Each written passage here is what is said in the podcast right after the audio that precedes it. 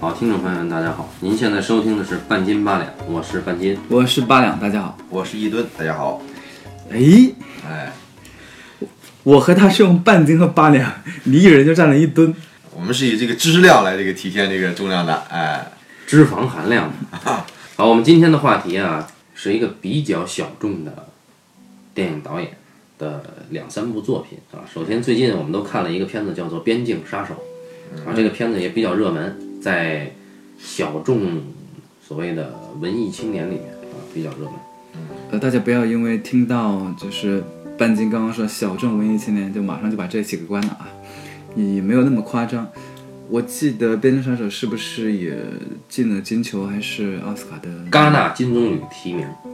然后年底的颁奖季里面还在不少地方还见到过这个片子，虽然它不是那种最最顶级那几个片子啊，啊因为我们知道就是在每年颁奖的时候，频率最高的几个片子，其实往往都是有一定正的片子，对吧？嗯，比较大众一点的片子。对，呃，像《边境杀手》这种呢，就相当于频率稍微低一些，但它也会经常被拿出来。这说明了，第一，它确实呢没有那么的主流；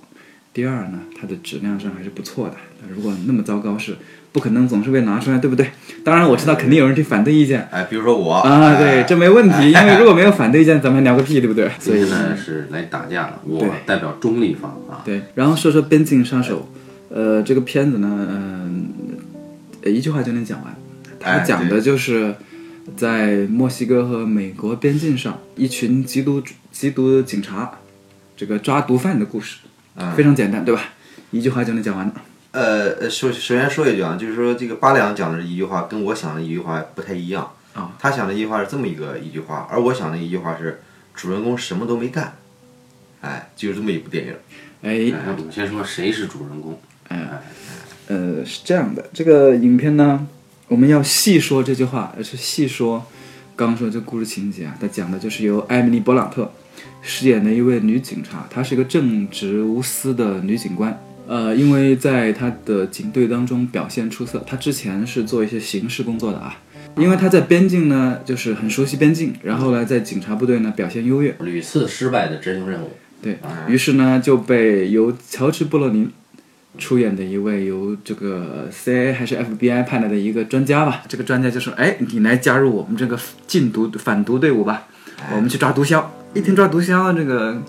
正直女警当然是很有兴趣，对吧？对对对对，于是就加入了这个乔治·布洛宁队伍。结果发现乔治·布洛宁队伍里面呢，除了他还有一个人，这个人叫做班尼西奥·德尔托罗。呃，这个演员也是个很神奇的演员，我们就不说了，反正是个很棒的演员吧。呃，由他们三个人这个组合就开始去抓毒贩，然后抓呀抓抓呀抓，最后抓到了一个意料之外的结果。啊，这就是这个故事讲完了。当然就主主人公就是他莫名其妙的卷入了这么一个抓毒贩的事件里边儿。哎，每天呢就领导要布置任务，啊，这个领导呢你也不知道他布置任务到底要干啥。对，然后呢，就就是每一次都是不知道要干啥，每一次都是不知道干啥，最后啊，原来你要干这，哎，就说这么一个事儿。对，所以呢，这个故这个片子我为什么提出来呢？就是也是我跟半斤一顿说要谈这个片子。为什么我要提出来呢？就是、呃、其实有有一个很重要的原因，就是我们这个半斤八两论电影这个节目吧，讲了好多期之后，大家会发现一个，就是我们很多时候会谈一部电影或者谈一个导演的时候，很多时候是从故事或者是从叙事上去讲的，嗯，对吧？对。电影我们知道它是叙事的艺术啊，电影是一门综合艺术。不不，电影它是门，电影它本质上讲它还是个视听艺术，对，叙事只是它的一部分，就像小说，小说也有不包括叙事的那一部分，对吧？对，小说、诗歌、散文，甚至一些传记文学，它有可能都不叙事，这个你们没想到吧？传记文学都可以不叙事的，然后，所以电影它当然是可以不那么叙事，对吧？这是肯定的。对，而我们讲的那么多其实都是从叙事角度上讲的，所以我就想讲，就是如果我们看到就是一些很独特风格的、很特别的片子的时候，我们可也可以试着不从叙事上讲，并不是它叙事怎么样啊，嗯，不或不是说它叙事有问题，或者是说它的故事没有意思，我并不是这个意思，而只是说它的风格超越了它本身的故事，以及呃这群创作者，因为我们知道电影它不可能只是一个导演的创作，对吧？这一群创作者在故事之上有更高的追求，他并不是以为了讲故事而拍这部片子。那很巧的是，就是这个导演，就是这个《边境上的导演丹尼斯·维伦纽瓦的居然能把他名字给记下来。对他的三个长片，呃，最近的三个长片就是两千二零一零年还是一一年的《焦土之城》，嗯，一二年的《囚徒》，到今年的《边境杀手》，这三个三部电影，它本身的意图都在他讲的故事之上。他讲故事只是一个很单纯的他的底线或者他表面的工作。那因为这是这个人一直这么干，所以呢，我就有兴趣去聊他。嗯，当然我我我我知道你的反对意见是很那个的，因为大家肯定会想，大家很正常，大家都会想说，你一部就像我刚刚说的这个边境上有的故事，对吧？啊，你真正要把他的故事讲完，即便是用画面讲完，很多人都会觉得我半个小时就能讲完。我一开场我就拍个警察，拍个女警官，嗯，他在某一个现场，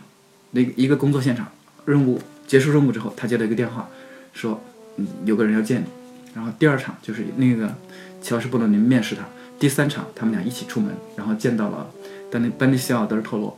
然后很快，真的，如果我去写这个戏，我大概二十场到二十五场，我就把整个片子的戏写完了，三十分钟我就能拍完，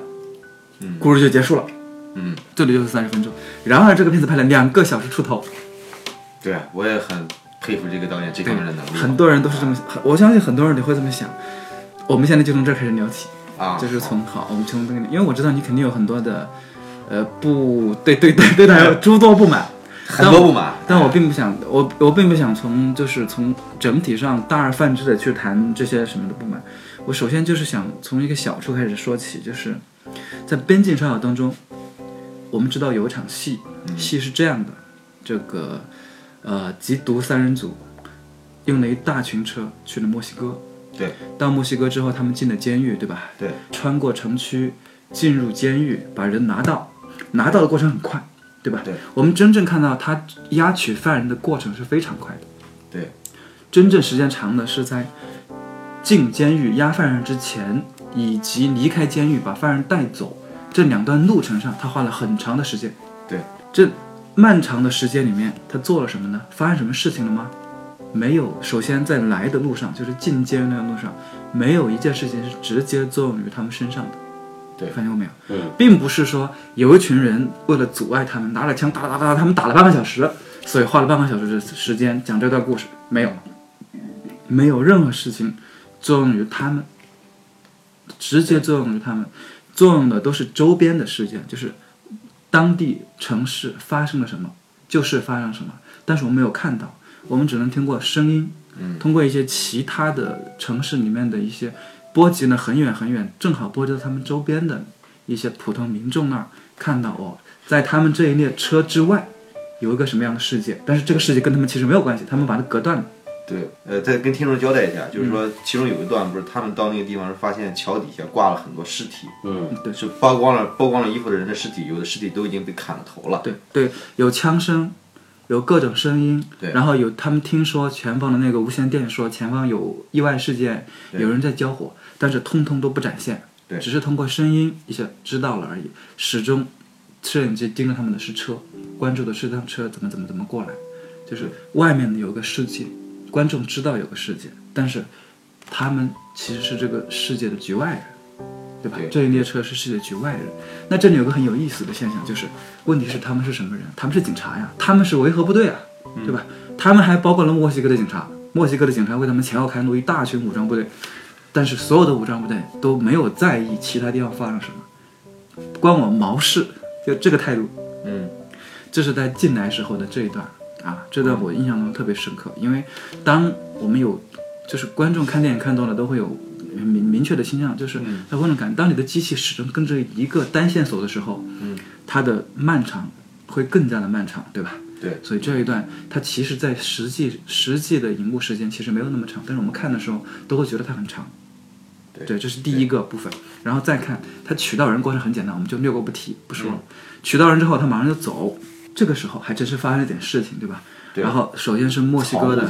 呃，首先是墨西哥的警察把他们送到边境，送到边境的时候呢，然后他们从边境检查站过去的时候，就发现，哇，边境桥上 N 多 N 多的车，对吧？对全堵死了。这个时候，墨西哥的保保护他们的警察已经走了，嗯，这他们只剩了他们那三四辆车押送的一个非常重要的犯人，而这个时候他们被堵在路上了。那那个车流基本上就跟我们每天每个星期五这个四惠桥那个地方堵的差不多，就是奔金通那条路上哎堵的一模一样。这会儿大家就懵逼了，心想前后全是车，也没有人能帮忙，就咱们这几个人得开那个江洋大道。嗯，而这个人在墨西哥这么有势力，抓住他之后，就相当于是得到了墨西哥毒枭的一个重要线索，对吧？对。那毒枭肯定不会就这么就这么轻易的让我把人带走，对不对？对。他会想办法，这是前提情节都有设定的。所以这个时候，还这一段的漫长，还正是因为发生的事情，是吧？他们削人了对，啊，这个时候他们削了人，然后我不就不说他们怎么削人了，因为这一切都是发生在很禁忌当中。因为这个时候他的方法就跟之前方法不一样，不是说把，呃，不是说在来进来取人，就是之前进来墨西哥那条路上把两个世界割开了。这个时候世界在一起了，他是如何在一起的？他用那个巨长无比的一个空镜往上不停的拉，不停的拉，不停的拉，不停的拉，最后拉到满屏都是车，你就发现这几个人在这个世界里面，他这个时候融入这个世界了，对吧？这几个警察部队的这次缉毒三人组进入了这个墨西哥世界。进入墨西哥世界的后果就是，这个世界那么大，而他们那么小，啊，这些就废话是吧？嗯，从视视觉上来，视觉上讲，它有很强的冲击力。对对对，然而在这个时候，不知道有没有朋友们有没有看过这片子，有没有注意过一点，就是这个影片当中有很多这样的镜头，就是大景大景的那个镜头，远景那种全景很多，但是所有的这些镜头都不包括在我们的女主人公身上。由那个艾米丽·勃朗特饰演的这位女主角，她的镜头始终是特别紧的，她的主观镜头也是非常紧的。也就是说，她看到的世界是一个很小很小的世界，嗯，对吧？而在她之外有个非常巨大的世界，在这个大桥上，他们被堵住的时候是特别明确的，这是最强烈的一次对比。在很多时候，他没有特别去，就是他不会，他不会就是用这么明显的对比去让人看到，但只有那一次，有丹尼斯·维伦纽瓦和罗杰·狄金斯这两位大神啊，至少罗杰·狄金斯是个大神，对吧？罗杰金斯是大是大神他在摄影上给了导演很多的想法，所以罗杰·狄金斯干这个东西，我又不是导演了，肯定罗杰·狄金斯是这么想的。当你贯穿，当这个想法贯穿全片之后，就意识到这是这些创作人员他有意识的一个，他要做的就是这位一种强烈的反差，就是主女主角看到的东西和她所在的这个世界所反差的一个东西，而这里就就可以正好又回到，就是我说完这这个段落之后，正好就回到一开始刚刚说的，你说这个故事什么都没发生，我赞同你的观点，因为这个故事这个影片当中的故事事实上是无法朝前推进的，对。一旦它朝前推进，它就不是个故事了，其实。对，它就它就变成那个封闭的一个戏剧，而它现在它是一个更加偏向纪实性的一这是一个事件，对吧？对对那这样的，所以为什么我们说这个片子的主角是这个女孩呢？也就是刚刚我们在看到的这一段儿影像，就是提取犯人这段影像当中所所表述的这个女孩，她所站在的角度上，事实上是观众的角度，对吧？对，她是一个正直的人，一个善良的人，一个不知世界有多邪恶的人。对，然后他进入这个毒贩的世界，然后他一点点看到，但是他从开始到结束，到最后一个镜头，他原本拿起枪准备开枪杀人，对吧？嗯，一直到那个时候，他看到的都只有他自己所处的世界。这一段是很强烈的，还有一段是哪儿呢？还有一段是他们穿过那个地下通道的时候，对那一段影像里面，他始终只能看到他看到的那一段。对，他的视角是非常小的，整个影片都在用这个艾米丽·勃朗特这个女主角所最能被观众所认同的这个观众的视角和观众之外的这个视角在不停的对比，从墨西哥城到这个呃穿越那个隧道隧道，以及故事最后发展那个过程，故事最后发展那段戏。嗯。当然，我认为故事最后就是班尼西奥·德托罗嗯。他深入毒枭那个庄园，然后杀光所有的人那一段那个结尾啊，那那段结尾，实际上那段甚至是在艾米丽·勃朗特发生之外。当然了，我认为这个里面他们是实在没有办法去处理这个问题的，因为按理来说，你这个女主角应该也参与其中，对吧？我不是说从戏剧上参与其中，嗯对对而是说她用另外一种方式参与其中，保持她影片从开始到结尾的这一个调子，就是我看到的世界之外还有另外一个世界。那也就是说，当班尼肖德呢在杀人、在行凶的时候，嗯艾米丽·伯特应该有她的一个世界，一个世界，嗯而正好班尼肖德勒挪干的事情正好是在世界之外。他现在是强行挪过去之后，其实打消了他之前的一些力量或者是一些想法，把这些人打断了。但他不这么做，他的故事讲不完，所以他这么做了。但事实上，就除了那段之外，然后那段某种意义上讲是迎合了他，还是至少保持了他最底线，对吧？就至少那个女孩是看不见的。对，好，整个故事都是这么做的。当我们说了这几个段落，就是故事影片当中最主要几个段落啊，提取囚犯，穿越隧道，啊，最后行凶杀人。当我们把几个几个主要的情节点说完之后，这部影片它本身的意图其实就很明确，就是它其实希望通过它的视听，强加给观众一种印象，而不是去讲现有的这个说说一个什么人去杀人，或者是一个一个禁毒或者一个那个的事件，因为我们想象想象得到，包括这个故事本身，它有很多的简略，嗯，呃，我们并不知道德尔托罗是个什么样的人。就我们从他周边，他熟悉墨西哥啊，他的墨西哥那些跟毒枭的一些纠纠缠的关系，我们慢慢知道，哦，其实他有一些复杂的背景，他的家人怎么怎么样了，我们知道，但他没有讲，我们只是知道。乔治·布洛宁就更神秘了，对吧？对，对，我们就他不讲这些，因为他的重点不是这个，他的真正的重点就是让艾米丽·勃朗特这个警察，这个观众，嗯，介入到这一段事件，但是无能为力，什么都干不了，然后介入，看见，然后就 game over，他就是个这样的故事。那这个故事是不是他第一次干呢？我觉得他不是第一回干这样的事情。哎，他确实不是第一次干，这也是呃我非常不喜欢这个导演的原因。呃，因为我最早看他的电影是《焦土之城》，嗯是一个讲述那个那个讲一个战争，算是一个以战争为背景的一个，对吧？以乱伦故事来这个强调战争残酷的这么一个故事嘛，对吧？啊，你不能揭开谜底了。这个这个这个谜底没法接，一接这个哎没法讲了就。不是这这个地方，咱们咱们分析这个导演吧，我还是给观众接一下吧，不，你不能接，你接完，好吧？这个片儿就彻底砸手了，对吧你知道？吗？如果对，如果说我跟听众说了这个谜底的话，那么听众就没有必要再看这部电影了。对，那其实这个电影就一句话就可以说得清楚了一个事儿，对对吧？好，之前我又看了一个电影叫《囚徒》，对，是《囚徒》是我们的金刚狼休·杰克曼来演的，哎。休·杰克曼他他讲了一个这个哥们儿他的女儿被人莫名其妙的给绑架了啊，作为一个父亲嘛，他发誓要找回女儿的一个过程，还还有基伦哈尔演的警察，就是中途遇到了各种不顺利嘛，然后呢两个半小时一个电影，我看完之后发现，哎，这是一个半小时就可以讲完的一个故事嘛，对吧？所以我发现，哎，这个导演确实他有一个才华，就是说可以把时长给你抻长嘛。所以我又看了这个刚才我们说的《边境杀手》，看完电影后我发现，哎，这半小时就能讲完的故事嘛，对吧？哎，半小时真的讲完了。对你半小时真的讲完了，哎，所以说我就我就我就想探索一下这个导演的叙事的极限在哪里，所以说我又找了他一个一小时十分钟的电影，哎，我觉得这个电影也很短了吧，这个叫《理工学院》，我看了之后发现，哎，这个电影好像十分钟就就可以讲完嘛，然后我想继续探索嘛，我又看了这个导演另外一个短片叫《下一层》，十二分钟，我看完之后发现，哎，这个一分钟就可以讲完嘛。对吧？所以说，这就是我对这个导演的印象。刚才我跟他们两个人说过了，就是他的能力，就是当你没有能力拍长片的时候，哎，你就把短片拍成长片，这也是一个非常强大的能力。这也是对我对这个导演的感受。对对，这一点呢，就是我先我很难去表达个态度，就是，呃，因为你说这个东西就是有一个先验前提，就是说一个多少分钟的故事，最后拍成电影变成多少分钟。嗯，那这里面我们就有一个假设前提，就是电影是为了讲一个什么故事，对吧？嗯其实你有一个假定性前提在在在在这儿了，但是我们其实很多想做电影的人，或者是说大部分把电影做出了某种强烈风格的人，嗯呃，他其实最开始奔着的可能就不是为了去，仅仅是为了讲一个什么样的故事，这是第一个啊，这是肯定的，对吧？肯定有这样的人。对，这个丹尼斯·维伦纽瓦是不是这样的人呢？我猜他有可能也是一个这样的人，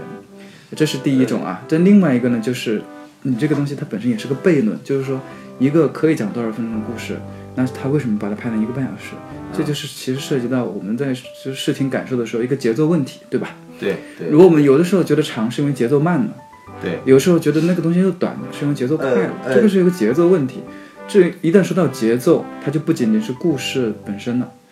因为节奏的话，你肯定要涉及到表演，你要涉及到制作的那个水其实平上。呃，其实我觉得它不光是一个节奏，当然我我觉得这个导演他本身他节奏还是很好的。嗯啊、我看这电影就是你会很顺畅的把这电影看下来，不会觉得它闷。嗯，然后当然你看到结尾的时候，反正我每次我都是看到结尾的时候，我会我才会觉得我靠，又被这哥们给骗了，你知道吗？不，这就是人家厉害之处，你知道吗？但是刚才说到，那比如说我们说莱昂内的电影，啊，《美国往事》《西部往事》，嗯美国往事》这个故事一个半小时，呃，两个小时吧，肯定可以讲完。对啊，西部往事两个小时四十分钟，一个半小时绝对也可以讲完。对啊，但是我看的时候，对吧？它它它节奏它节奏肯定是比较慢，对吧？但是我看的时候，我一方面我不会觉得它慢，但另一方面到结尾的时候，我会觉得非常震撼，太强大了，我会觉得这电影太牛了。这就是这是这是这两个电影，我我们我我们先不说这个啊，先不说这个，因为我我们现在还无法对就是某一些就是或者是这个导演的片子都是那么那么需要时间积累之后的评断，对吧？这个这个我们不能这么快评价。对，我为什么会提到这个，或者说我很也有很兴很有很有兴趣聊这个呢？是因为我最近吧，因为因为因为我有一个这个为了生活啊，啊为了生活，这个我呢也在一个公司工作。啊啊，我们的工作时候呢，就我会给我的上司就是提报一些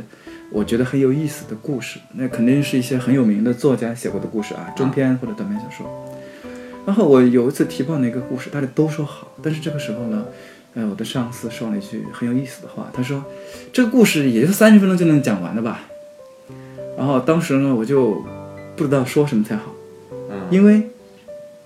呃，所有的故事嗯，都是可以在一定时间内讲完的，这是肯定的，对对吧？你包括《星球大战》啊，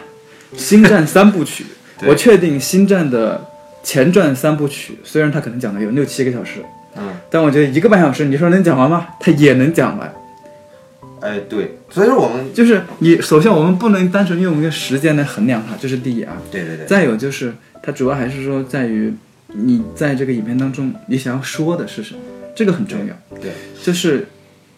呃，电影它电影绝大部分电影啊，它或者是有想法，就是有一个有一个想法贯穿一部影片的这种电影，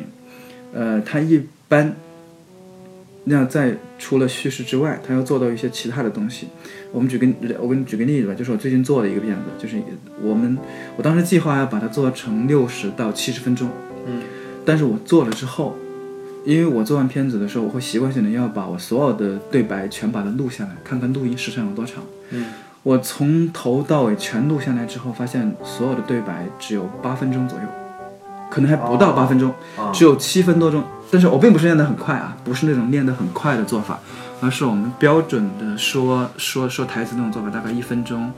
呃，两百五十个字，呃，快的话可能将近三百字，呃，这样一个语速，那全部说完，嗯，八分钟话就说完了，嗯，啊，当时我就有点惊讶，我心想八分钟，这个故事能不能讲讲完呢？后来这个我想来想去怎么办？我说注点水吧，嗯，然后注了大概三分钟时长的台词，也就是加了一千个字儿吧，可能不到一千个字儿台词，就是巴拉巴拉哔哔哔多了点哔哔哔的话呗，然后加了，加了之后我就在现场就拍了，嗯到现场拍了之后，这三分钟的台词变成了十五分钟的戏。要知道啊，我是纯加的台词，没有加戏，只加台词。为什么它会变成十五分钟戏？因为到了现场，你我在看监视器的时候，我们是不跟台词走的。那个时候你看的第一反应，第一个你看的是人，对吧？对，你看的是你画面，你的画面里的东西，画面里的东西它有节奏。你每说一个什么东西的时候，你要注意你的演员他有什么样的反应。就是你同样说一句话说，我进来了，对吧？我们举个特别简单的例子，就说，就是这个时候呃男主人公打开女主人公的房门，说我进来了。我进来的时候，至少有两个反应：第一个，男人什么反应；第二个，女人什么反应，对吧？嗯，如果你仅仅是为了电影当中，你仅仅为了开门而开门，它就没有意义，对吧？对它一定是开门有一个什么意味？是这两个人要和好，还是这两个人要撕逼？对，它一定是有反应的。所以重点其实在反应上，而像这是电，这所有电影重点都在反应上，对吧？这是肯定的。叙事的重点也在反应上，所以像就是《边境杀手》这样的故事，就实际是强化了他的反应，把他的反应做强了，而把我进来了这句话做弱了，把男人和女人做弱了这句话，这句话台词已经降到了最低点。他可能减弱了男男方男男人和女人当中的一个，因为嗯他不可能两个都是他的视角，他只能有一个视角，对不对？他在某一个视角，他把它延长了。为为什么？包括那个在那个呃说到那个《边境杀手》，《边境杀手》当中有一段长长的戏是穿越隧道，嗯，穿越隧道带着夜视镜啊，就是从戴夜视镜之前开始准备进入隧道，然后那个隧道之间漫长的前进，嗯，紧跟着是我们始终紧跟着都是女主角艾米丽·布朗特。嗯，啊，紧跟这个人的时候，其实就是把他的发言拉长了。我们会注意到，在整个过程当中，他其实没有说几句话，对他也没有打几次架，他总共我的印象当中应该是开了三四次枪，然后动过一两次手。对对。其实他这电影，他他把那一段时间把它拉长了，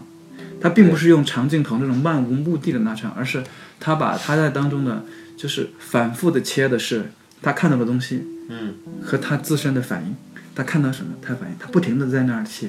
然后你就会觉得这一段特别的漫长，这个人物的反应，他的他的那种未知，他对他对他的陌生、未知、悬念还有紧张，都把它全把它放大了一次。对，它有点像，其实他这种做法，其实其实就跟我们最最早学电影的时候，《奥德赛阶梯》是一样的。嗯，他在不停的重复这个东西。我相信，如果有心的话啊，我相信这里面的穿帮真的很少，就是我没有去特意找他的，但是我相信这一段里面应该会有视觉上重复的东西，他应该延长过这一段。嗯。如果有心去找找的话，也许能找得到。这是一段，就是就是就是典型的那种，你放在剧本上讲，只有三行字，嗯。进隧道，然后枪击，然后钻出隧道，没了，嗯三行字就没了。你要说你要说换一个角度上，你说他不能用别的方法拍呢？他可以的，他可以第一，他不拍夜视镜里面那个镜头，对吧？对他不用那种镜头，他就跟着一个我们传统的打光方法是在隧道当中，我也可以帮他打光，很简单，我用一种就是这个呃道具灯。就是我假设这个隧道是一直有人用的，对吧？嗯只要有人用，我可以再隔上几十米，我可以打一个小灯，那就光源就有了。只要我有一个现实当中观众能够接受的光源，我就可以在里面打光。我打了光之后，我只要给这个紧跟着这个女孩，我还可以把它拍得很很很很很丰富。我在那女孩前面、后面都拍，有什么打斗或者是有什么开枪，我都可以拍，我也可以拍得很精彩。然后你一会儿就会觉得这样一点都不漫长，可能三分钟的戏你觉得好像只拍了一分钟，因为很精彩，对吧？前面打后面打，刚刚一会儿就过去了。我也可以这么拍，我不需根本就不需要他的主观镜头，也完全能够做到。甚至就是说，或者说要他的主观，但是不要那种在夜视镜戴夜视镜的这种主观，嗯，观众更能够接受，因为他更加的跟我们的习惯符合，对吧？对吧？就是跟我们平时看到的东西更加契合，所以我也可以拍的那样。我相信任何一个导演，就是如果是想把它拍得很美，或者是拍得很佳很紧张，换其他的方式是完全可以拍那段戏的。它同样只有三行字啊，同样也是可以有的。呃，对，跟说到这个，再跟观众讲一个段子哈，这个这个听众讲个段子，就是以前的时候，因为我们在在剧组里边拍戏的时候，呃，比如说你拍电视剧的话，它一天的工作量是按页数来算的，对吧？对比如说你一天拍了七页纸，一天拍了两页纸，当然你页数上的内容就代表了你的拍戏的进度。当然有的时候呢，就是说这个剧本里边可能你只拍了半页纸，但是呢，它有可能有很大的内容量，就是八两刚才说的这个情况。对呀、对，所以说就之前的时候，我们从剧组里边有一个人，他曾经经历过一个剧组，在这个剧本上只有四个字，但是他们拍了九天，那个四个字叫“普天同庆”。哎，那这种这种这个这个对吧？就所以说就是当我们的文字转化成视听的时候，它它会有那么一个变化。所以我我很想说的就是，呃，在在这个导演的片中，因为我刚刚跟你们一起不又看了他的那部短片嘛，对对对，这个短片是非常简单，这样子说真的就是一页纸就全写完了。咱们什么一页纸，两两句话就能写完。对，两句话就写完，就是一群人坐着吃饭，然后因为体重越来越大，所以不停的往下沉，不停的往下沉。对对对哎，对话讲完了，这故事讲完了。对，但是他把地方，他把人的反应放大了，他在不停的加一种反应，就是他让你不停的关注演员的反应、演员的表情，他在这些演员的反应当中不停的去强加之后，最后让你得这种印象，这他妈真不是人吃的东西，对吧？啊他一定要加上印象，就是就是效，这就涉及到一个效果问题，就是为什么很多。呃，有时候我们谈一个戏说，哦，呃十分钟的戏啊，我说我需要三十万或者五十万才能做到说，呃，我们的文字上能够有的效果。为什么？因为你需要足够多的反应，需要那个时长。嗯，你觉得那个剧本可能十分钟能拍完，但是不行，它最后影像上没有二十分钟或者是更长的时间，它它无法达到你在文字上当时想象出来那种效果，而他的故事基本上都要做到这样，就是如果你时间短了，那种对于挑战你的忍耐的那种感受就不够了。就是他有时候有，我觉得他有时候有一种刻意的去挑战你的忍受能力，挑战你的那种，挑战你的愤怒或者挑战你的不满，他又不停的去挑战你这种观感。其实这也是一种很常见的做法，对吧？因为拍电影本身就有两种做法嘛，第一种是迎合你的观感嘛，第二种是挑战你的观感嘛。其实我倒觉得他这个吧，他还是是，他还是基本是在顺应你的感受力的，就他并没有说，如果你也挑战你的观感的话，那就是另一回事儿了。你就不想看了，对吧？对对对但是他的电影呢，就是说始终让你牵着你往下看。对，他尽管这个地方很长，但是他始终有一个危险在，你知道前面有危险对险。他牵着你的往下看，哎对他不停的把某种情绪做到做到强化，对然后呢，最后呢，他又不宣泄这种情绪，他其实非常谨慎，他在宣泄情绪的时候非常谨慎，他的片子的煽情都非常的，其实还是很克制，对吧？对对对，表演发现都很克制。你他的囚徒的结尾是吹口哨的声音，对。呃，然后杰克·吉伦哈尔一个人站在这个黑夜当中，听到了吹口哨的声音，对。这是囚徒的结尾。这个片子这个边界上的结尾是艾米丽·布朗特拿枪放下，然后无法开枪，然后最后 game over 就结尾，嗯，就是呃，他他并不会去，就是用我们惯常的手段去煽情，对，就是这样。所以，所以这意味着一般来说啊，我们就是有套路可循，就是一般来说，如果他需要煽情，或者是需要呃很多片子当中，如果需要煽情，而真的又把情煽了的话，就说明啊，他基本上就是嗯，打算挣一票走人那种感觉了。嗯干一票，哎，这钱我收了啊，嗯就是这个意思。然后一般不怎么煽情呢，就意味着反正我也没指望他挣多少钱呢，就这个意思。首先这个首先刚才你说了，这个导演他本身视听技巧，嗯这是足够到位的，这个肯定是承认的，对吧？他这个你像我对我为什么会提到他呢？就是，就是你因为你在剧组待过，对吧？在剧组待过，我我我们都我们都在剧组待，然后去拍戏，那么、呃、其实很明确，其实你心里有的时候是很明明白的，就是一个故事，当它在口头上和它在文字上，离他在影像上其实是差很远的。对对对，差很远。对，真正如果一个导演或者是一个主创团队，他有能力让你文字上的某种感受变成视听上的某种感受，它本身就是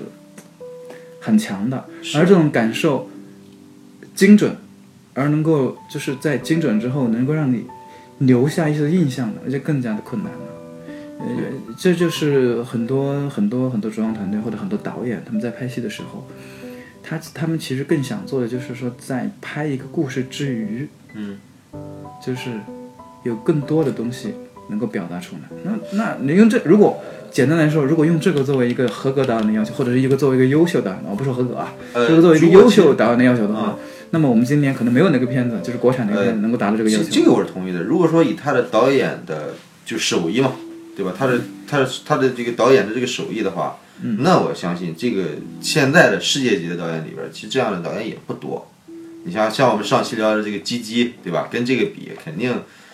吉吉呢就适合去做电视剧。哎，对对对对对，我觉得你们两个首先严重鄙视了电视剧这个题材的存在啊！电视剧不是不是能这样被鄙视的，就是鸡鸡它电视剧它也做不好啊啊，真的真的是这样，因为电视剧其实呃它是另一个完全不同的题材，它的做法和电影没有高下之分的啊。啊，行吧，好，我错了。我为什么会就是我为什么提到《边缘杀手》呢？就是除了这个，我们其实对导演我并不想对这个导演我并不想讲太多。嗯呃，因为他的他选的故事呢，呃，呃能够看得到他一以贯之的想法。嗯他以他他其实呃很希望讲的东西，其实很正统的东西，对吧？嗯呃，不管是《教徒之中囚徒》还是《边缘杀手》，他讲的东西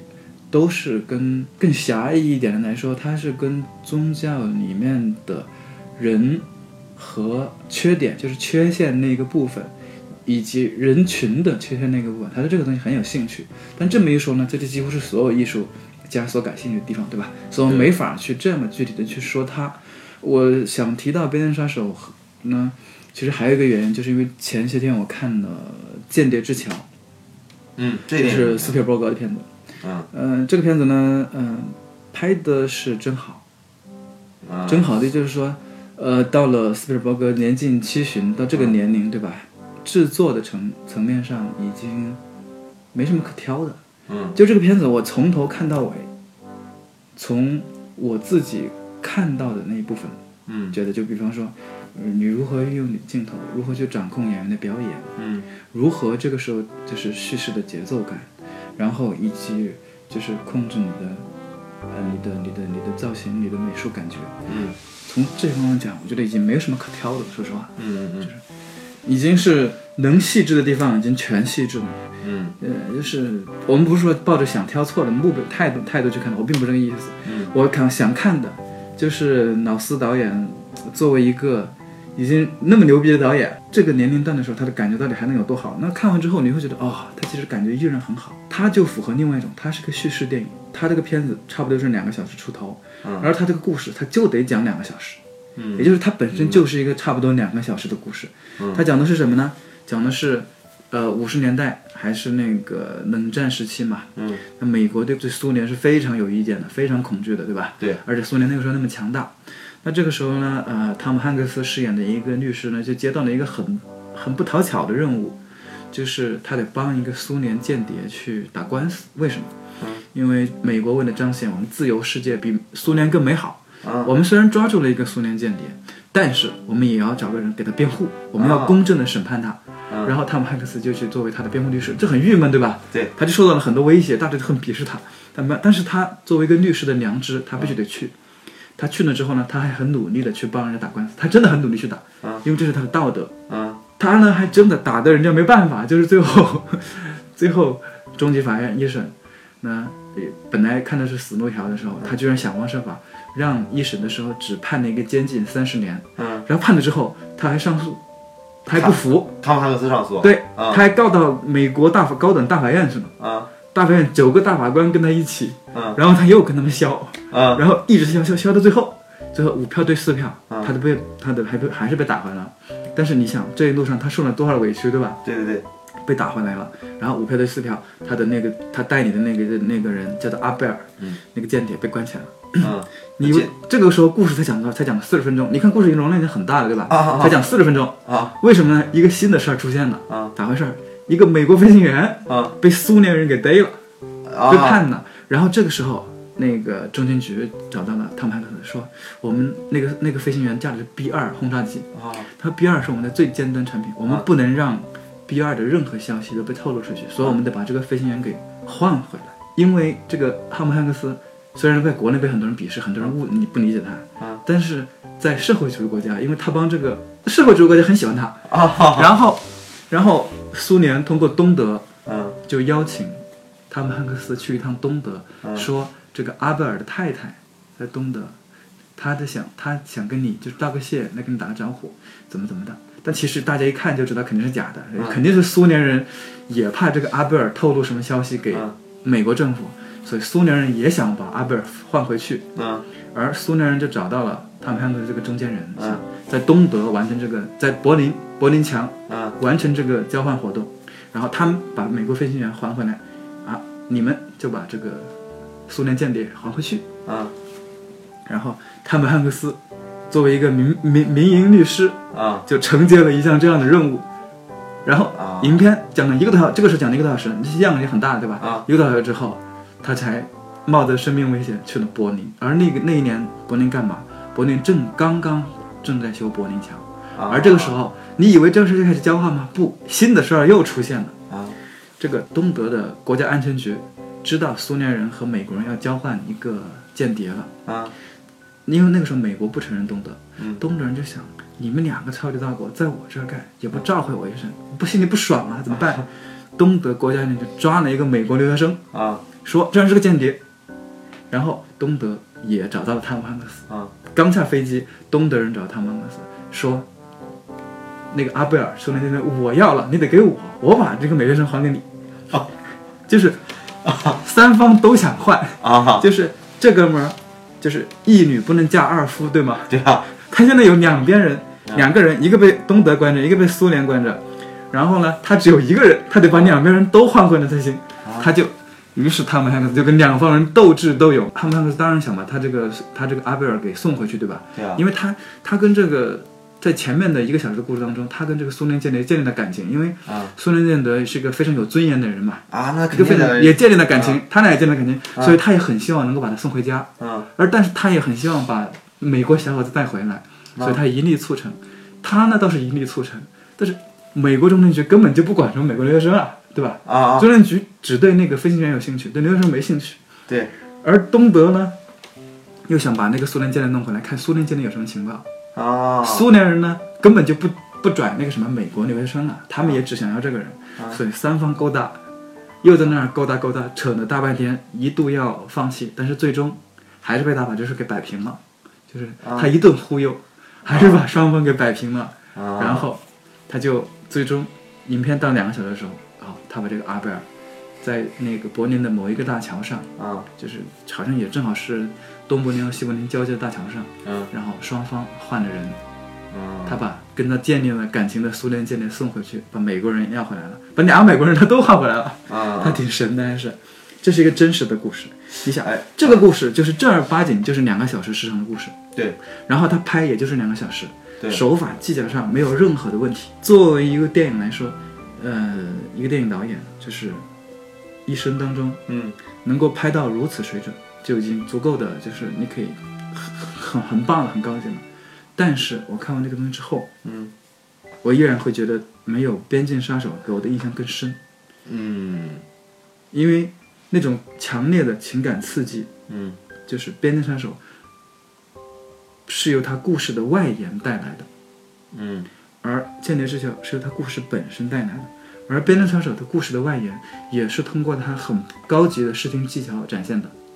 间谍之桥》也有呢很好很棒的，我就说是很棒的嗯视听技巧，但这个很棒，是建立在一个非常工整的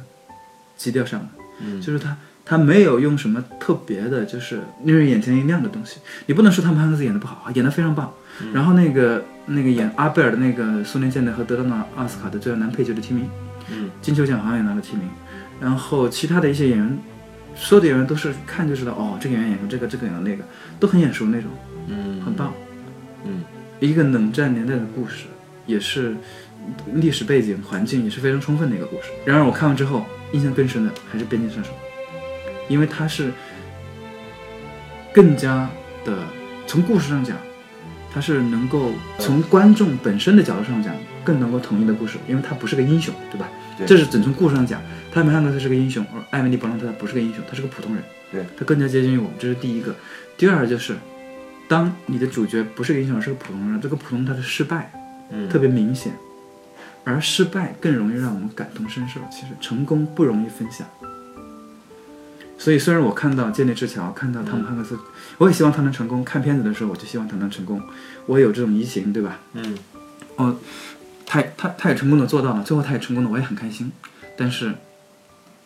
我没有那么多分享成功、分享英雄的喜悦。但是艾米丽·勃朗特的失败，是我能够意识到，而且能够意识到这种失败是他在视听强化之后，所有人或者是在未来，他依然会这么失败。就这个变形杀手，你可以拍二、拍三、拍四，其实完全可以拍他每一集，勃朗特他每一集都很失败他，都会这么失败，每一集都不知道他在干嘛。因为他就是这么一个普通人，他他只有这样，就像呃我们的普通人，为什么我其实觉得他的故事吧，就是我其实很很喜欢，就是呃，丹尼斯·维伦纽瓦这几个故事。一方面，我是觉得他的故事是一种呃自身性的故事，嗯，就是呃人物的行动、人物的原因、人物的结局都是由他自己造成的，这是一种自身的宿命论的故事，对吧？嗯啊，我以我比较倾向于比较喜欢这样的故事，因为就是人都是自己都是自己作的，嗯这是一个原因。另外一个就是，呃，我确信他的这种视角啊，就是他所他的里面他的影片当中这种人物的这种未知视角，就是人他的主角知道的东西并不多，和我们生活当中的经历其实很相似的。我们生活当中在经历一件事情的时候，往往知道的其实只是一整件事情当中的很小一部分，很小一部分。嗯，我们不可能知道世界上那么多。而他的故事，他的几个故事其实都是这样的，人所知道的都很少。你看《囚徒》里面的杰克·吉诺哈尔的警探，他知道的太少了，他好像什么都不知道。但是，但是我看到那个《囚徒》，看到那个呃呃豆瓣上有很多的、呃观众看到《囚徒》之后。就破口大骂说：“杰克·吉伦哈尔，你这个警探你太蠢了，你这儿都没看出来，那儿都没看出来。嗯我心里想知道，心想说的就是，在生活当中，嗯人就是这样的，你不可能说事后诸葛亮说你看到了这儿有个什么项链啊，跟那个照片的项链一样，嗯，当时人是察觉不到的，正常人就是那个样子的，对，那才是真实的东西。所以，所以他们，我看很多在豆瓣上有人拿出了 CSI 来跟他对比，我跟你讲，我操那个劲，你就不能哎，休·杰克曼对吧？每次揍那个傻子也揍不出什么东西来，对呀、对吧？大家大家大家就纷纷就是说，哎，你这个智商太低了，不如 CSI，呃，不如这个什么探案，不如那个探案。我跟你讲，我靠，这确实不如啊。他其实这个导演他他确实在推他在气氛的营造上了，对吧？他确实有他自己的水准。呃，但是呢，我觉得像刚才说《间谍之桥》跟这个那个这两个电影比，其实它在利益上是有本身利益上它是有高下之分的。对，《边境杀手》它的利益一定要比《间谍之桥》的利益更高级。《间谍之桥》说白了，它就是一个美国主旋律，对吧？老斯一辈子拍的电影也全是这种美国主旋律的电影。嗯，不过我不不过如果你们还没看的话，其实我还是觉得可以看一看。那因为那这老师的活儿肯定还是好的嘛。嗯呃，如果要就是要做电影的话，学老师是肯定没错的。那个做的太太工整，就是就是看他的那些，你你看他的单场戏的话，你觉得就是拿着当教材用，就是那种。啊，还有就是《间谍之桥》，我印象特别深，就是开场第一个镜头。嗯，我在看完这个镜头，我想啊、这应该是给拿教材用的。他在一个镜头里面，就是只是稍微动了一下，嗯，就是呃放了一张镜子，然后摄影机稍微动围着人动了一下，嗯。就是涉及到了四个景别。啊。啊，四个景别，然后把正反打全景全打完了，但是实际上只是镜头动了一下。这就是斯皮尔伯格令人厌恶的一点，你知道吗？对，就是在辛德勒名单里边，他瞪对我我很反对，就是你说的这个老斯，这个已经作为七十多岁了，水准很好，这个是这这个没有意义的，因为在辛德勒名单他的中年鼎盛时期，他的潜台词就是我他妈全会，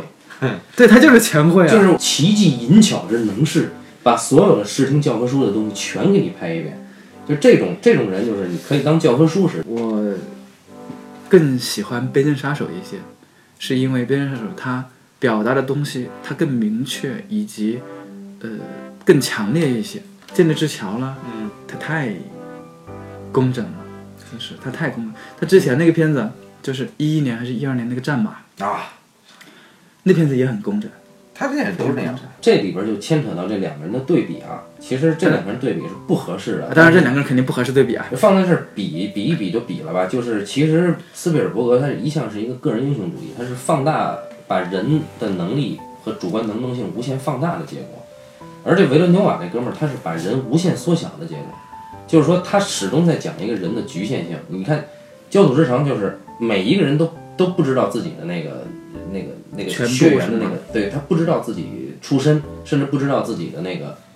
来自于哪一个，就是这个所谓基因的另一半是是哪儿？他们始终在找的是这个，看似他们以为他们找的是呃跟他们相相同辈的人，其实他们找的是他们基因的来源，这是一个非常大的局限性。然后囚徒本身名字就是局限，对，这个休·杰克曼也好，吉伦哈尔也好，都是囚徒困境里的人。你这个边境杀手布朗特一样是个是个是个局限性非常大的人。这个导演至少在视听的表现上，我是很欣赏的。然后在气氛的营造上，到目前为止，当代导演很少有人能达到这一点。但是有一个问题，就是说，在这个边境杀手里面，艾米丽·勃朗特是这人的主观能动性几乎为零，特别特别惨的一一个女人，就是她几乎想要，哪怕就是说这人这个想来一发都做不成。都做不成，就发现我操，这都是设计。就这人在这里边什么事儿都干不成，所以这个里边真的是太憋屈了。这个片子，这故事，但是也唯其如此。所以这个片子其实，嗯，但是其实在我看来，这个故事还这片子啊，真是够狠。这片子还不够憋屈。这片子要真正憋屈呢，不仅他要憋屈，乔治·布洛宁也要憋屈。你真正憋屈的片子是三三只猴子这啊，对对对西兰的片子是真憋对屈。，德尔托罗应该也憋屈，但是还好他没有所有的人都憋屈，但是他最后做到的是一个憋屈的效果。你想啊，德尔托罗最后是去复仇，对吧？嗯，他复仇成功了，但是没有任何人开心。你看的时候不会觉得开心，德尔托罗也不高兴，乔治·布洛宁、布朗特就没有任何人会因为他复仇了或者杀那个毒枭而开心。他那个最后他杀人那段没有任没有丝毫的宣泄的快感。就是这这里边的角色，包括囚徒里边的人物，他其实都是被自己不得不背负的一个命运或者说责任去牵着走的，他们自己没有选择。所以呢，这个布朗特呢，就是上一集里面的杰伦哈尔，对吧？他这他们俩的印象呢，都是第一，他们俩其实呢都努力去干的，但是什么都干不成，这，第一个。对。第二呢，他们都是一点点滑向的一个困境，在干这件事情之前，他们其实没有意识到这个困境。囚徒里面的杰克·吉伦哈尔在接手这个事案件之前，嗯，他号称是所有案件都破了，对吧？对吧？其实有一句提到说啊，听说你之前所有的案件你都成功了，所以他就那么嚣张，对吧？嗯也不是，就是至至少是比较自由吧。有有有有一个那样的、呃很明确的一个题有台词说过。那勃朗特，他虽然啊干什么有时候干不成，他至少你看他发现了什么东西，对吧？嗯，他不是一事无成，他在之前的警察部队里面，而他们当他们离开之前的环境，接手一个新的案子，或者是进入这个新的里面之后，他们其实一点点滑进了这个新的困境当中，一点点意识到啊、我比自己想象的更没用。呃，其实关于讲人的无力，对吧？他人的无能，还有说关于这个世界的阴暗，这个规则的无序。大部分的艺术家都会讲的。就我为什么如果其实我我就是我觉得就听你们讲的这些我都同意，但是呢，因为比如说《老无所依》就这样电影诸位在前的时候，你再去看这个《边境杀手》，你总觉得这个导演还是欠了太多。对对，他确实是欠那些，这是肯定的啊。对，但我之所以想提他，就是我是觉得他的，呃，他这个水准是可以学到的。啊，就像就像呃，我之前我我最开始看电影的时候，嗯呃，我一点儿都不喜欢费里尼，也不喜欢伯格曼，嗯。啊、我最喜欢的是特里弗，嗯。呃，对戈达尔我也不感兴趣，嗯。然后看了上千部片子，然后自己去拍片子，写剧本，做了很多工作之后，慢慢的，呃，我意识到，第一，我还是喜欢特里弗，为什么？它代表了一个人力能够达到的范畴。啊而第二呢，我不是喜欢费里尼，我现在觉得敬费里尼如神，因为我觉得哦，它是一种人力不能达到的范畴。我现在是这样的？伯格曼伯格曼人力绝对达不到，也是达不到的因为当伯格曼是戏剧的天才，对他是。他是他们属于另外一个层次，嗯就是包括戈达尔也是其实是另外一种层次上的存在了。嗯，而特里弗为什么你会觉得很多人都为什么特里弗在在在在法国还是很受欢迎，对吧？至少比戈达尔欢迎，因为法国观众觉得他亲近，亲近是为什么？因为他是普通人，嗯所以我觉得他很亲近。这样一个，而丹尼斯·维伦纽瓦呢，他的东西其实我觉得很亲近，因为我觉得他是能够达到的。而科恩兄弟我就不想了，啊，我觉得科恩兄弟人力达不到，因为他们有俩，人体只有一个。这这个你说学这一点，其实还是很有自信的。对于我来说，我一向是相对看低自己的啊，就维伦纽瓦我是学不到的。但是呢，如果说我有机会去学的话，我绝对不屑于学这个人。因为这个人他太犟气了，就是他知道自己要表达的这个东西以后，他没完没了的往这儿去表达。就说我我去我去雕一个花儿，我把这花儿我给雕雕到透到什么程度？透透到禅意。对这是另一个线象限上的斯皮尔伯格，你知道吧？对，这就是普通艺术家和顶级艺术家之间的区别。斯皮尔伯格是拍法百科大全，就是说你来拍，你看吧，我的电影里他妈什么都有，你来学嘛，对不对？啊，是教科书嘛。但是这哥们儿是什么？好，我就怼着这个拍，你看吧，我我能拍到什么程度，就这程度了，对吧？对。然后，所以罗杰·狄金斯跟他合作肯定爽啊！一个摄影师能够挑战影像极限嘛。但是我想提另一个导演啊，泰伦斯·马利克啊，这哥们儿，这哥们儿所有的片子，你不知道他要干嘛，你知道吧？但是这哥们儿的风格，影像风格跟这哥们儿合作的这个摄影师确实不朽了，真的是不朽了。不管是《天堂之日》还是最近的这个前几年的这个这个世界红线是吧？呃不生命之树啊生命之树，对，这哥们儿就也也是人力达不到，其实我觉得，但是问题在于就是他这个人力达不到吧，他有反呃至少是反常规意义上叙事电影的东西。对，呃，因为你刚才说伯格曼人力达不到，费里尼人力达不到，那是因为这两个人在电影领域真的是做到了神的地步。因为伯格曼他是戏剧张力和影像气氛结合的最好的人。如果说这个维伦纽瓦他要是做的话，看看《呼喊与细雨》，那个戏剧张力在影像表达那个气氛，那种沟通是不可能的那种绝望，人与人之间的那种隔膜的绝望。第一也学不到，第二也达不到，这这是很厉害的。但是维伦纽瓦就是说，OK，我可以在某一个象限上去做到做到头儿，对，他他呢是在很杰出的人。好莱坞这个层面上做了他能够做的一切了。我是觉得他再做就没人给他投钱了。对，但是这个人有一个什么问题呢？就是说，在他的里面呢，内部的张力和人与人之间的喜剧冲突，他都是做减法。对这一点，我是很不欣赏的。就是我们只取一个是对的。你像伯格曼，他其实在内部张力，然后用影像去表达出来，这就能补上了。然后这个这个哥们儿是全克制，影像上也并没有说把那个戏剧张力表达出来，他只是给你一个，呃，我告诉你啊，人就是这么渺小，然后这个世界是这么大，给你一个极端绝望的现状，但是呢，从来没有表达。对，就是说这这个人物他自己坚持什么不知道，这个人物自己为了自己的信念做了什么？不知道没做，然后这个人物为了自己的信念，他去伤害了别的什么人呢，也没有说到，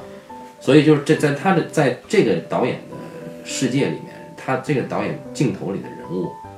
有些像昆虫，嗯，换一个，我们如果放大了他一些动作去说啊，也不能说完全没做。呃，艾米丽·勃朗特至少曾经试图拿起枪，是吧？把德尔托罗杀了。德尔托罗至少去尝试了复仇，对吧？他不是完全没有做，只不过他一做他就停了，因为他的我是觉得就是你刚说的这一这个呢，嗯、会会把不不能说会把，只能说是可能会影响他目前所能够掌控的平衡，对吧？嗯，就是说你在这个故事当中，你的人他的主动性，他一旦多了一些人物的主动性之后，他可能已经他就无法掌握这个故事或者是他想讲述的东西的平衡性，他会知道他能力还没达到那个程度。这至于是不是将来能够达到，那就再说了。这不好说，啊不这好说。我这个东西不这个这个东西啊，其实我是觉得，嗯、这东西练不出来。这是一个被摄影师骑在脖子上的导演，你知道吗？嗯这种这种是是有有有些问题的。呃，我在看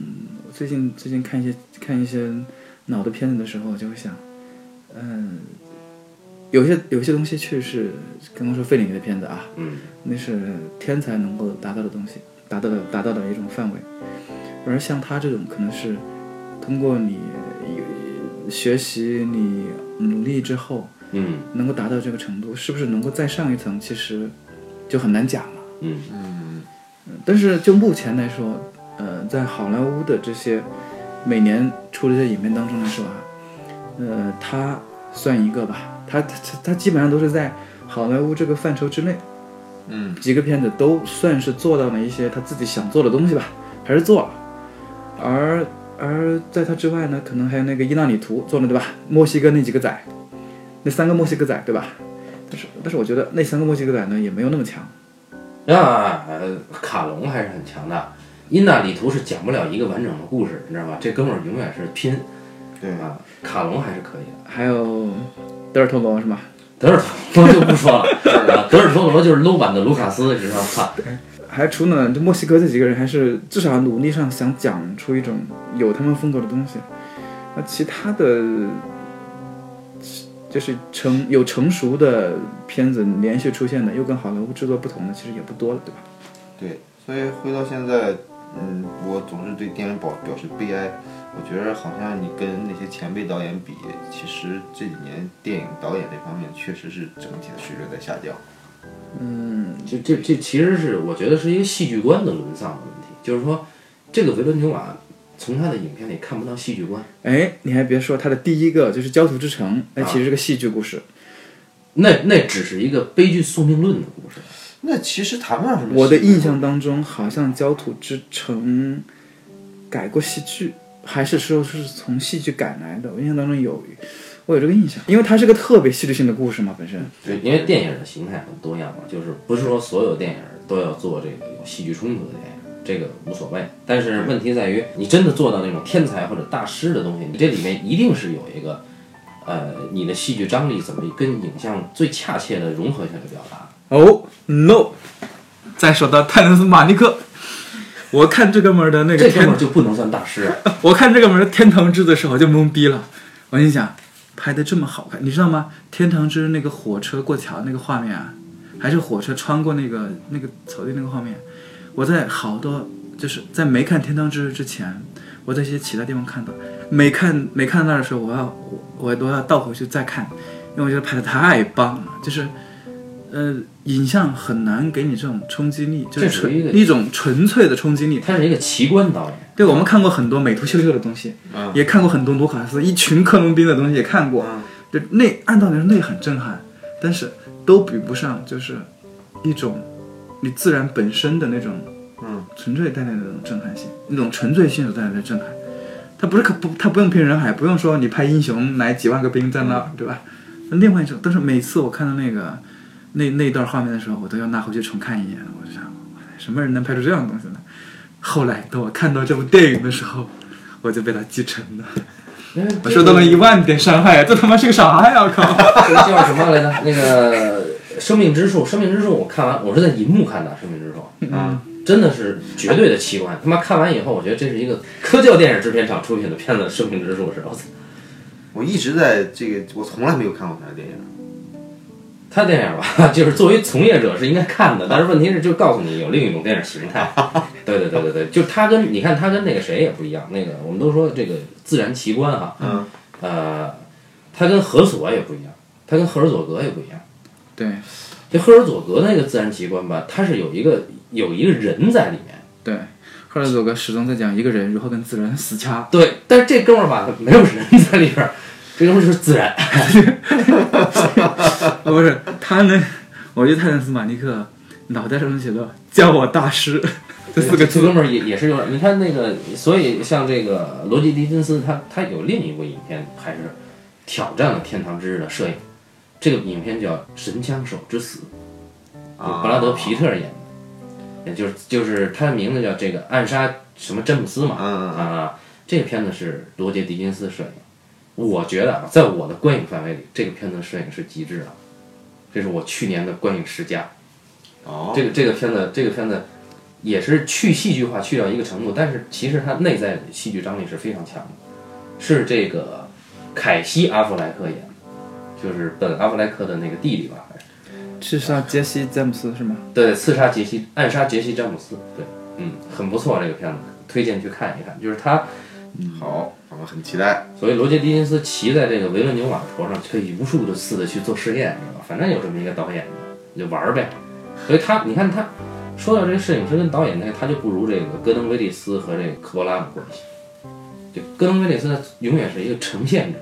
但是我不是我的，我我没有做过影像实验，嗯对吧？人家知道我是干嘛的。嗯啊，你就就黑泽的摄影师也从来没有说我，哎，你听我作为实验，这在日本是绝对不可能发生的事情。嗯对对对，但是有有一个人，那后来就是后辈都是不长进的嘛。这个谁，岩井俊二的摄影对小田生，对就整天骑在他脖子上拉屎嘛，所以就是至于小田生先死了，你知道吗？对呀、所以岩井俊二一直不拍电影嘛。你你的意思就是说，咱们现在等等等等看是吧？等罗杰·狄金斯挂了之后，看看维伦纽瓦还拍啥？因为因为这个维伦纽瓦应该是六七年还是哪一年的，反正还挺年轻。而罗杰·狄金斯就不说了，那可是啊上一辈了。他可以找我们的新锐摄影师嘛，我们这有这个烈日灼心和这个老炮儿的新锐摄影师嘛啊 那就是那就是后话了。啊总之，他的片子呢，我是觉得可可以一看。大家看惯了好莱坞的片子之后，看一看他的片子，其实还很不错。的。所以就是其实说回来就是像这个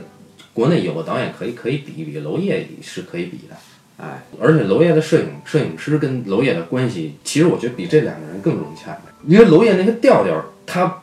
没有选择前设戏剧冲突的故事去表现，娄烨的这个戏剧性是逐渐生出来的，我很欣赏这一点，就是说我的人物变化，就是被这个环境逼出来的这个人物变化是慢慢慢慢显现出来的，这是娄烨的故事，但是在这里边，